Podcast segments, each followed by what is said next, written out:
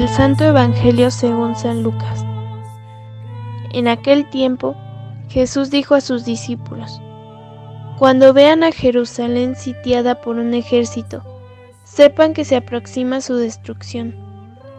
Entonces, los que estén en Judea, que huyan a los montes, los que estén en la ciudad, que se alejen de ella, los que estén en el campo, que no vuelvan a la ciudad porque esos días serán de castigo para que se cumpla todo lo que está escrito. Pobres de las que estén embarazadas y de las que estén criando en aquellos días, porque vendrá una gran calamidad sobre el país y el castigo de Dios se descargará contra este pueblo. Caerán al filo de la espada, serán llevados cautivos a todas las naciones, y Jerusalén será pisoteada por los paganos hasta que se cumpla el plazo que Dios les ha señalado. Habrá señales prodigiosas en el sol, en la luna y en las estrellas.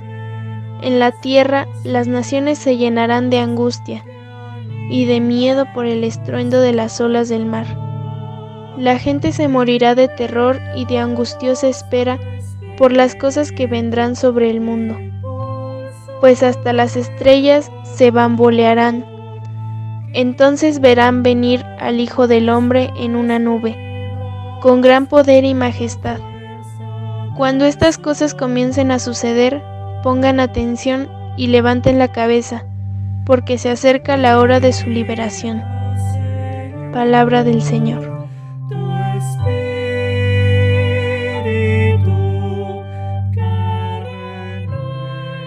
Buenos días queridos hermanos. Como hemos notado en estos días, hemos estado escuchando ya un discurso eh, apocalíptico de Jesús que tiene como referencia la destrucción de Jerusalén. Eh, se han venido anunciando algunas señales que algunos biblistas pues eh, hablan como de ocho señales y, como si hoy no se estuviera hablando ya de la séptima y la octava señal, que había de, acontecer antes de la llegada del final de los tiempos o fin de este mundo para dar lugar al cielo nuevo y a la tierra nueva. La séptima señal estaba referida a la destrucción de la ciudad de Jerusalén, este hecho que ya había acontecido en el año 70, cuando San Lucas escribe su evangelio pues ya ha acontecido en la destrucción de Jerusalén y pues ahí ha pasado esta séptima señal. Y entonces dicen que la octava señal se caracteriza por el acontecimiento o acontecimientos naturales catastróficos, como son los cambios que se van a dar en el sol y en la luna, y comienza a sentirse la inquietud de este fin. Por ello es que le preguntan a Jesús, Maestro, ¿y cuándo será el fin? La respuesta viene ahora, cuando Jesús dice, habrá señales en el sol, en la luna y en las estrellas, y en la tierra, angustia de la gente, trastornada por el estruendo del mar y de las olas. Los hombres se quedarán sin aliento por el terror y la ansiedad. Antes, ante las cosas que se van a dar sobre el mundo, porque la fuerza de los cielos, dice, em, se tambalearán, el cielo se tambaleará.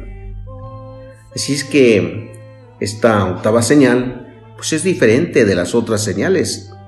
Las señales en el cielo y en la tierra son una muestra de que está llegando.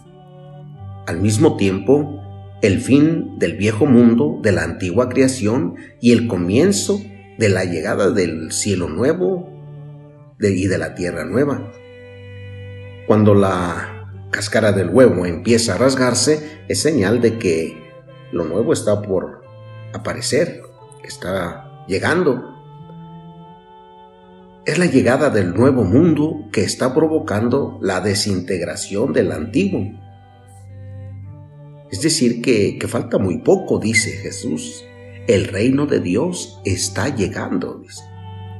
Jesús inicia entonces su predicación diciendo, arrepiéntanse porque el reino de Dios está cerca, ya está llegando. Ahora nos dice en este pasaje del Evangelio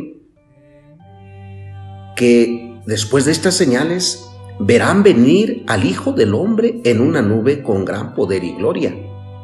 Cuando empiecen a suceder estas cosas, tengan ánimo y levanten la cabeza porque se acerca su liberación. En este anuncio Jesús describe la llegada del reino con imágenes sacadas de la profecía del profeta Daniel. El profeta Daniel dice que después de las desgracias causadas por los reinos de este mundo, vendrá el reino de Dios. Los reinos de este mundo, todos ellos, tienen figura de animales, de león, el oso, pantera, bestias salvajes, en fin, son reinos animales que deshumanizan la vida. Como hoy podríamos hablar también de reinos de ideologías que deshumanizan, que dañan al ser humano. El reino de Dios aparece como un aspecto del Hijo del Hombre, esto es, con un aspecto humano de gente. Es un reino humano. Construir este reino que humaniza es tarea de la gente, de las comunidades. Es la nueva historia que debemos realizar y que debe reunir a la gente en los cuatro lados del mundo. El título Hijo del Hombre es el nombre que a Jesús le gustaba usar. Solamente en los cuatro evangelios este nombre aparece 80 veces, el Hijo del Hombre. Todo, todo dolor que soportamos desde ahora, toda lucha a favor de la vida, toda persecución por causa de la justicia, todo el dolor del parto, es semilla del reino que va a llegar. Hoy, el Evangelio que hemos escuchado nos menciona situaciones difíciles, días de calamidad y castigo, situaciones de angustia y tribulación. Pero en medio de estas situaciones aparece Jesús con toda su majestad. Esta es la esperanza del cristiano. No hay sombra, por más grande que sea, que pueda oscurecer la luz de la fe en Cristo. Los que creemos en Él mantenemos esta esperanza. Él es el que nos da ánimos él es el que orienta nuestra vida, tanto en los buenos momentos como en los malos. En sus manos estamos siempre seguros. En la vida y en la muerte somos del Señor. La actitud equivocada es el miedo. Meditemos hasta el fondo en el gran amor que Dios nos ofrece y en los planes maravillosos que tiene Él para que gocemos un día completamente de su intimidad. Dejemos que el Evangelio nos inspire e ilumine siempre. Que tiene el que tiene esperanza siempre vive de otra manera. Pidámosle a Dios, queridos hermanos, que vivamos no con miedo. Dios no quiere nuestro sufrimiento nuestro dolor sin sentido. Aprendamos a descubrir cada día en los acontecimientos de la vida cómo Dios quiere instaurar su reino en nosotros. Y para recibir el reino es necesaria la conversión. Que el Señor nos conceda convertirnos a Él para vivir en plena fe y esperanza. Que pasen buen día, queridos hermanos.